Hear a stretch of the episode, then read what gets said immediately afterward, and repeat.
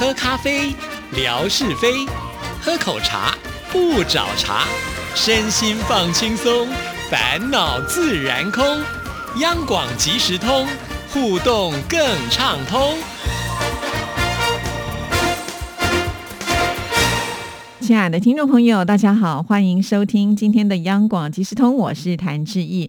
在今天的节目里呢，志毅要跟听众朋友来啊分享，就是在去年八月份的时候，志毅去了一趟四川啊。上次呢已经聊到了这个乐山看大佛，那接下来这个景点也是非常不得了的景点哈，那就是峨眉山。其实一开始的时候，志毅并没有说一定要来到这个地方，但是经由霞总的推荐，我觉得好像是也不错的一个选择啊。因为我自己从小的体力就不是很好哈，所以每次讲到爬山的这件事情，我就会开始。有点担心跟害怕，因为之前呢曾经有过不好的经验呢，不知道为什么我就是一个很容易流汗的人，所以每次在爬山的过程当中，我总觉得啊，我都是一直呃在这个呃汗流浃背啦，然后就一个很不舒服的状态当中，再加上呢自己的体力很不好啊，比方说才刚刚开始没爬多久的时候，我就已经开始气喘吁吁了，那别人的脚步都比我快，我就会跟不上，那别人为了要等我，就要。必须停下来，那我就会怕说这样子好像对别人不好意思啊。于是呢，我每次都会告诉我自己，我一定要跟上脚步，跟上脚步。所以我发现我好几次在爬山的时候呢，几乎都是低着头看着自己的脚步啊，就是希望呢，呃，给自己加油打气，完全不知道我看的风景是什么。可是别人就不一样啦，他们可以很轻松自在啊，一路呢谈笑风生的，所以我都觉得我煞风景哈。那几次下来之后，我就觉得嗯，可能这项活动呢。不是那么的适合我，所以每次呢看到小雨丁啊贴了呃去爬鼓山的这些照片，我就觉得我好佩服他，体力一定非常的好啊。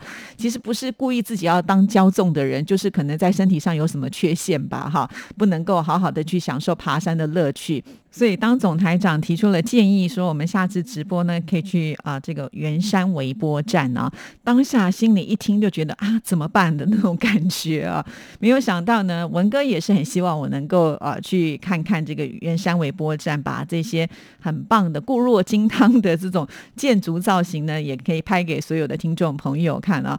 其实之前在我们的微博当中，不是呢也贴出了我们。央广在停车场出现了一个新的艺术造景啊，这就是呢微波谷哈。之前有让听众朋友来猜一猜啊，后来呢有这个解答了。那这个微波谷呢，的其实它是一个退役的微波谷哈。原本呢可能它就是要废弃了，但是我们总台长还点子很多啊，就觉得说哎可以把它拿来当做我们电台的一个呃造景，同时呢也很它具有这个纪念的意义跟价值啊。那现在呢已经呃顺利的揭幕了。哈，节目的影片呢，也在自己的微博当中啊，把它贴出来了。如果没有看到错过的听众朋友，也可以回去的看一看哈。其实当下我就在想说，反正呢都已经呃在我的微博当中来呈现了，我们就不用亲自的 到山上去看。但是好像呢文哥并没有松口啦。好，不管怎么样呢，我能够拖一天 就是一天了。好，不希望成为就是在直播当中呢，呃，这个脸色发青啊，气喘吁吁，最后可能会昏倒的那样子。的一个窘境啊！好，我说这么长一段，其实是告诉大家，每次呢有提到这个爬山的行程，我其实是有点害怕的啊。那也许听众朋友会问说，那上次的乐山看大佛呢？那个又有一点不一样了啊，因为呢大佛它非常的大，因为整座山就是一座佛嘛，所以其实到附近的时候你就可以看得到了。当贾总跟志毅建议说我们可以搭船去看大佛的时候，我真的是举双手双脚赞成的，就好开心哦，这样子就可以轻轻松松的，而且把大幅完整的形象呢映入在我自己的眼帘当中啊。不过很遗憾，那天就是因为呢水位太高了，太湍急，所以取消。了这个乘船的机会，不过好在呢，呃，从大佛的脚下，就山脚下呢，要走到这个大佛的头顶这个地方呢，啊，其实并没有花很长的时间。上一次我也跟听众朋友说了，所以冥冥之中呢，就是跟佛陀有缘吧，我可以很轻松的呃爬上去呢，来完成自己的一个愿望跟梦想哈。那但是峨眉山就不一样喽。峨眉山它是一个非常有名的山呢。质疑最早呢知道峨眉山，其实应该是来自于金庸的武侠小说嘛。像《倚天屠龙记》里面就有提到，就是呃这个郭靖跟黄蓉他的二女儿郭襄，呃当时呢他呃要去找这个杨过，没有找到嘛，最后他就出家为尼，就创立了峨眉派哈。所以一直以来我都觉得。峨眉山应该是一个蛮女性的山，因为峨眉派里面都是女尼，我印象当中是这样的感觉。不过后来呢，知道并不是如此啦，哈。但是当贾总提出像这样子一个建议的时候，我就觉得，嗯，能够到名山去朝圣一下也是不错的。但是我就上网去查了一下，其实峨眉山的这个山顶的呃最高的地方呢，就是万佛顶的，有三千多公尺高。哎，我我一听到这样子的一个呃高度的时候，就开始却步了。不过霞总也有跟志毅说，其实不用爬，没有关系，我们可以呢搭乘缆车就可以坐上去。我说啊，这么好，难不成还可以坐到山顶吗？其实我脑海当中真的会出现像这样子的一个想象的画面啊。而且霞总呢还动用了关系啊，据说应该是他的妹妹，不知道听众朋友还记不记得他的妹妹陈董啊？好像呢在峨眉山上也有朋友在那儿哈，据说还可以帮我们安排，就是住在山顶上，第二天早上就可以起来看那个云海。哇！我一听到可以看云海，我又心动了。但是呢，我又想到，不只是我不能爬山呢，我的先生因为那个时候脚受伤啊，他能爬山吗？他甚至医生都说不能够走路走太久哈。但霞总一直跟我拍胸脯保证，没问题，没问题，我们都可以坐这个缆车。好啦，呃，就在这个霞总的力邀之下呢，我们就决定要去登峨眉山了。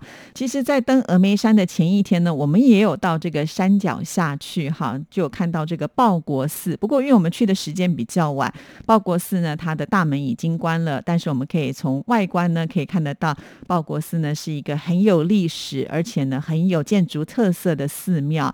在旁边呢，就有一个很大的广场啊，那就可以看到呢，有一些代表峨眉山的文字的雕刻，像“秀甲天下”哈，这是一定要拍的嘛。好，每一个人来到这边的时候呢，都要来当王美啊，这个拍照打卡哈。当然，之也不免俗，也拍了照片，也都放在微博上了啊。听众朋友呢，也可以去回顾一下下。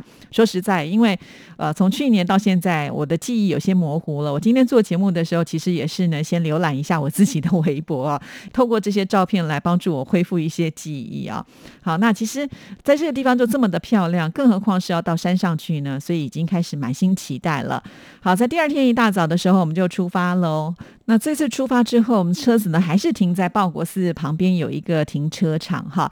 接下来呢，我们就要转搭这个接驳车来上山呢。其实我觉得这是一个非常好的政策哈。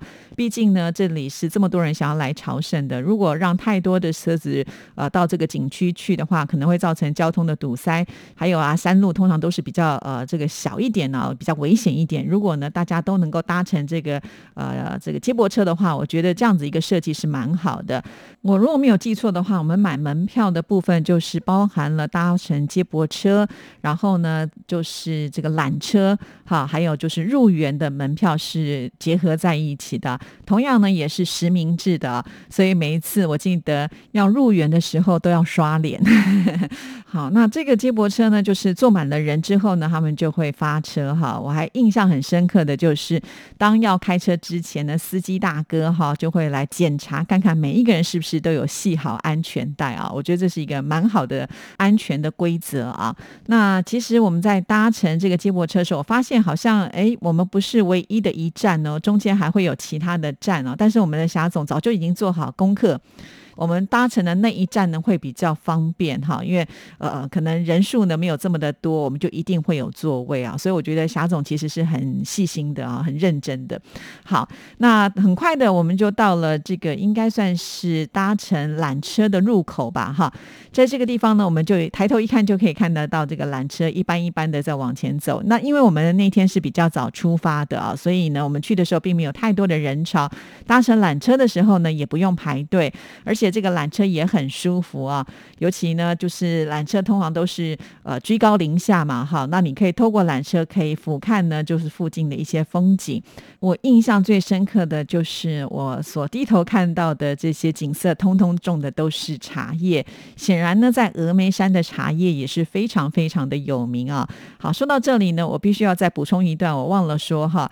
刚才我们前面说了嘛，其实我们在讨论行程的时候，霞总有建议说我们可以住到山上去，呃，可以看云海、看日出哈。但是后来当我们到了四川之后，好像气候的关系吧，就不是那么的适合，所以后来呢，我们就决定没有要住在山上了啊。但是霞总呢还有另外一个安排啊，也是很棒的，等一下就会介绍给大家知道哈。其实当缆车的时间也没有很长，很快的就到了一个入口啊。这个入口处其实就是要通往呢第一站，我们要看到的就是万年寺哈。万年寺也是非常非常的有名。在通往万年寺之前呢，我们会先来到一个许愿广场，在这个广场当中呢，你就会看到哈，呃，许愿架上面挂满了大家的愿望，尤其那个色彩啊，真的。是非常的漂亮，因为它是用红色的一个牌子。那你只要去买那个牌子呢，写下你自己的心愿，挂在上面就可以了。其实当时我有特别去看了几位牌子上面写些什么，就是他们的愿望是什么。但 说实在，我现在一点都想不起来他们写的是什么。哎呀，真是糟高哈！好，那其实从许愿广场呢要到万年寺，其实也不用走太远的路就到了耶。所以我就觉得，呃，这样子一个精心的安排，真的是让我们这种老弱妇孺啊，身体有障碍。的人来讲是蛮舒适的，因为虽然天气是炎热的，但是在山林里面呢都有树荫遮的，其实是蛮舒服的哦。不知道听众朋友有没有发现哈？如果你要去山里面的庙，不知道为什么要入山之前你一定要爬很多的台阶呃？万年寺也是如此哈，在台阶的入口处的地方呢，就有一些商店聚集在那里啊。这个时候我们就会发现哇，已经有很多的游客了，而且呢还有很多是来自于西方国家的游客哈。像看来他们对于东方的这种寺庙的文化也是非常常的有兴趣。那印象当中很深刻的就是在这边呢，我就看到了第一只的野生猴子，当时就很兴奋呢，赶快拿起我的手机要拍。后来我就发现越来越多，越来越多，太多太多的猴子可以让你拍了。那在这边呢，我也看到了一个现象哈，因为要爬山嘛，也许有些人会跟志一样没有什么体力的人，在现场就有很多呃，你会看到就是用竹子呢做成的一种椅子啊，感觉上。呢就是简单的轿子啦，然后会有这个人呢帮你抬着轿子呢来登山呢。但是我发现，就是抬轿子的这些人的年纪看起来都挺大的也哈，可能是因为呃常年在这边体力很好吧哈。但是我想爬山呢，尤其你知道吗？那个山路都很小条，那有些山路的旁边呢，呃，就是深谷，对不对？如果一个不小心呃踩了一个空，怎么样的话，我觉得好像也挺有风。险的，我呢基本上是不太会选择用这样的方式啦，更何况我觉得。台的人应该也很辛苦吧？哈，我在现场有看到有小朋友做啦，另外呢也有外国人体验呢。那大部分我觉得是大家还是靠自己的双脚在走路哈。那在这个报国寺之前呢，我觉得有一个非常有趣的呃现象哈，就是呃猴子因为不怕人嘛，所以呢就到处的窜出，希望能够讨食物来吃啊。我都不知道他们是饿了多久哈。那很多的猴子会先到垃圾桶去翻，所以你会发现几乎呢在垃圾桶旁。边很容易就可以看到这些猴子的身影，然后这些猴子也清楚，他们就像是模特儿一般，所以有的时候呢，他就尽情的坐在那儿，让你们去跟他拍照哈。那啊有的时候呢，他也会希望呢游客给他一些东西，但基本上我刚才前面讲了，就是这个巡山的管理员一直呼吁大家最好不要就喂食他东西哈，因为喂久了他们就会习惯性的要来吃吧哈。